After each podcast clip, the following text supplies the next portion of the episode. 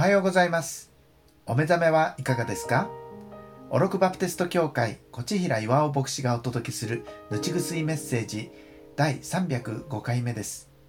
聖書をお読みいたします。コリント人への手紙第113章13節。こういうわけでいつまでも残るのは信仰と希望と愛。これら3つです。その中で一番優れているのは愛です。キリスト教式の結婚式でほぼ必ずと言っていいほど読まれる第一コリント13章ですが13節にはその結論が述べられています。いつまでも残るものというものは仮にこの世界で終わってしまうようなことがあっても最後まで残り続けるものという意味です。私たちが現在手にしているものはお金やお家など目に見えるものはもちろんのこと。そうでないものも含めてもしこの世界が終わることになればなくなってしまうものばかりです。どれだけ苦労して築き上げたものであってもこの世の終わりにはそれらは儚く消えてしまうのです。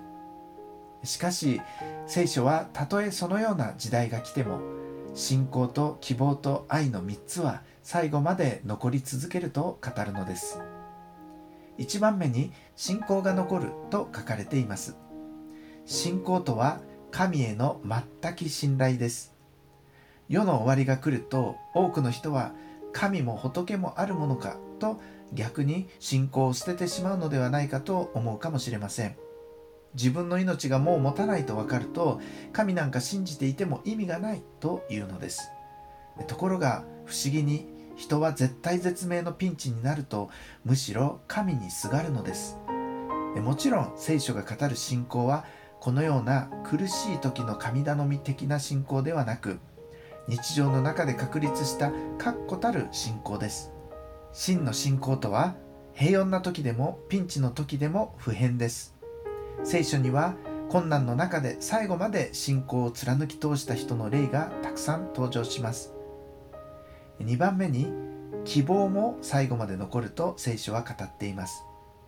有名なギリシャ神話のパンドラの箱の物語では開けてはならないと言われていた箱をパンドラが開けてしまうとその箱からありとあらゆる災いが飛び出してしまうのですが最後に希望の女神が現れたとされています。最後に希望が残ったという物語は今日の御言葉に共通しているようにも思えますがパウロが語っている希望はキリストにある希望です。単なる願望や夢物語のような淡い希望ではなく私たちを知り尽くしている神が与えてくださる希望です。ローマ人への手紙5章5節にこの希望は失望に終わることがありません。なぜなら私たちに与えられた精霊によって神の愛が私たちの心に注がれているからです。とある通りです。最後に愛が残るとあります。パウロはこの13章で強調しているようにこの愛は私たちが得ることができる恵みの中で最大のものです。神はこの愛の塊です。私たちの愛は神の愛の性質から来ているのです。なぜなら私たちは神の似姿に作られたからです。残念ながらこの愛が罪によって歪められ人間の欲望と混同されている現実があります。この世は奪い取る愛傷つける愛偽りの愛で満ちています。しかし神の愛は無条件の愛であり与え尽くす愛です。イエス・キリストの十字架で表された愛がそれを象徴しています。これがアガペーの愛です。パウロは最後にその中で一番優れているのは愛ですと結びました。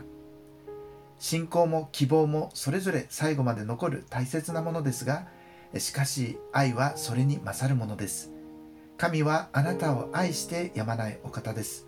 このお方の愛を存分に受け取り、この愛をお返しすることができるように祈り求めましょう。お祈りいたします。神様、あなたが与えてくださった信仰と希望と愛を感謝いたします。そしてイエス様の十字架を通して愛をはっきりと理解させてくださったことを感謝いたします。イエス様のお名前でお祈りいたします。アーメン